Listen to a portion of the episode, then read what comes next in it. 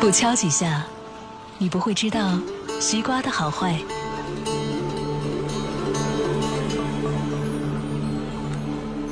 不听几期，你不会知道传奇的精彩。晚星画传奇，今晚传奇讲的是说点玄事儿。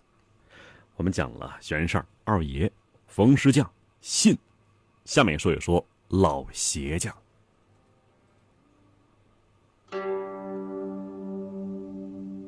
现在呢，很少见这行人了。但是往前几十年，鞋匠算是高收入的手艺人，算是啊入流的行当。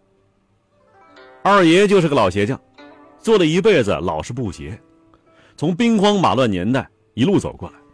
二爷常说呀，做鞋这手艺，啥时候都得留下，人得有根儿啊。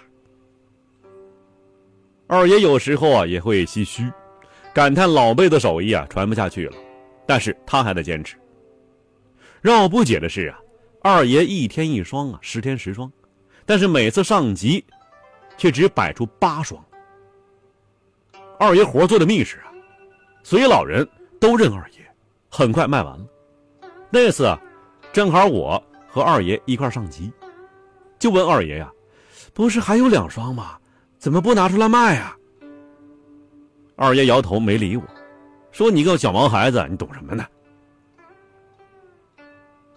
后来听二娘提起啊，说这个二爷啊，有点神神叨叨的，做好了鞋他不卖，拿去三岔口的乱葬岗子，搁死人堆里头，这图个啥呀？还去城郊的火神庙放一双，不知老爷子葫芦里卖什么药？这是。二娘说呀，这两个地方，我都知道。三岔口的乱坟岗子，传言是几代的老战场，从闯王进京，到想当年闹义和拳，后来抗日、解放战争都死过人，挺邪性。这火神庙呢，就没那么邪乎了。不知从什么时候开始啊，就成了乞丐们的聚集地，大多是衰弱不堪的老人。那二爷为什么在这两个地儿放新鞋呢？我仗着二爷疼我，去问他。二爷叹了口气，跟我说了一番话呀，让我至今难忘。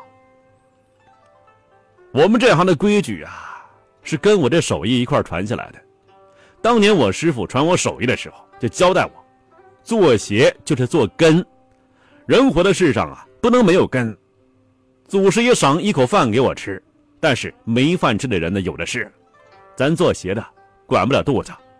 但有能耐就舍一双鞋，捡着的人呢就有根了，兴许能多活几天呢。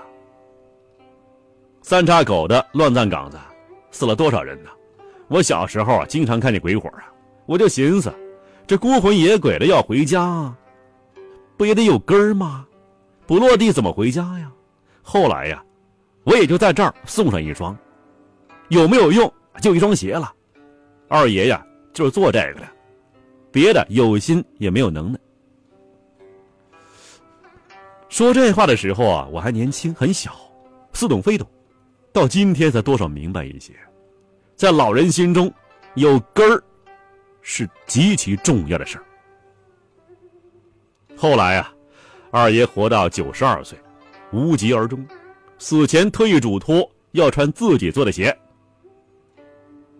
说这样走的时候啊，有根儿，迷不了路。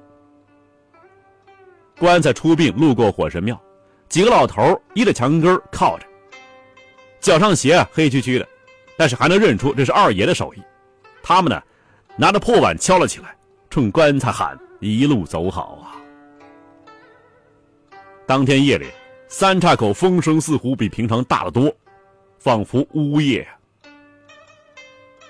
二爷死后很多年，城里了来了一群考古队。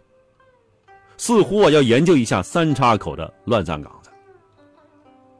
听做向导的村长说呀，考古队的老教授勘察地形，路过二爷的坟，愣了一愣，问里面埋什么人。村长啊随口答道：“村东头二大爷的坟，是个老鞋匠。”这老教授啊似有所思一样啊，百鬼报恩，玉树生根，灵脉自成，老爷子生前不简单呐。说着，拜了三拜，转身走了。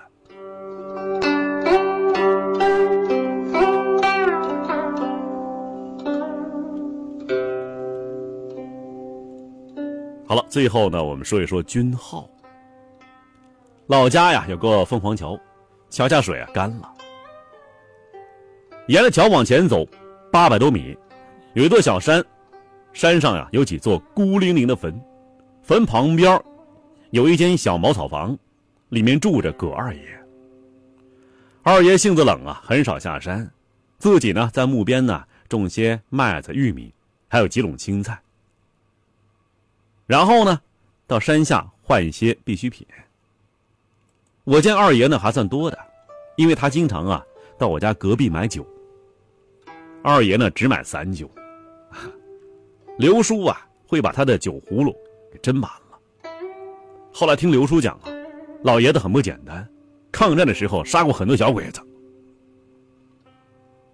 有一年秋天呢，二爷照常下山卖粮打酒。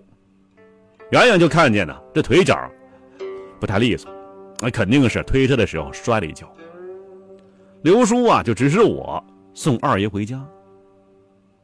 二爷一路上没有说话，刚一进山，我就感觉一股子肃杀之气，好像背后啊有人盯着我。二爷拍拍我肩膀说：“啊，没事儿，别怕。”我替二爷把东西拿进屋子，屋子很简单啊，里面不少。最显眼的，是一身军服，还有一把日本刀。二爷这时候兴致不错，喝了一口酒，说道：“啊，我这些战友啊，都死这儿了，连个名儿都没有留下呀！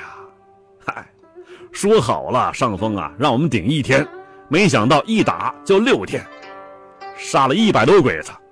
后来呀，说要撤了，可哪还有活人呢？